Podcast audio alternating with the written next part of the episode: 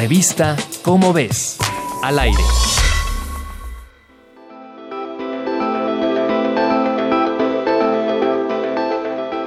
De acuerdo con un estudio publicado en la revista Nature el pasado junio de 2018, entre 1992 y 2017, la Antártida perdió un billón de toneladas de hielo, lo que provocó un aumento en el nivel del mar de 3 milímetros.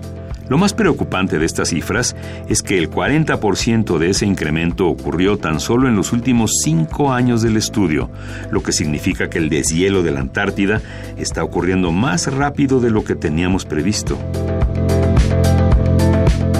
Si esta tendencia sigue, para el año 2100 el hielo aumentaría el nivel del mar hasta 15 centímetros, lo cual podría parecer poco, pero los cambios alrededor del mundo serían muy visibles. El hielo de la Antártida representa 90% del total de agua dulce en el planeta.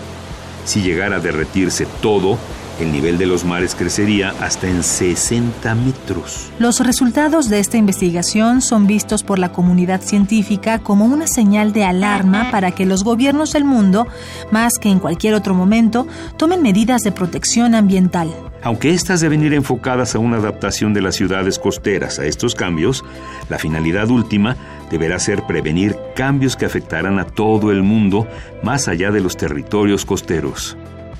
Esta y otras curiosidades podrás encontrarlas en la revista Cómo ves. No esperes más, corre a comprarla.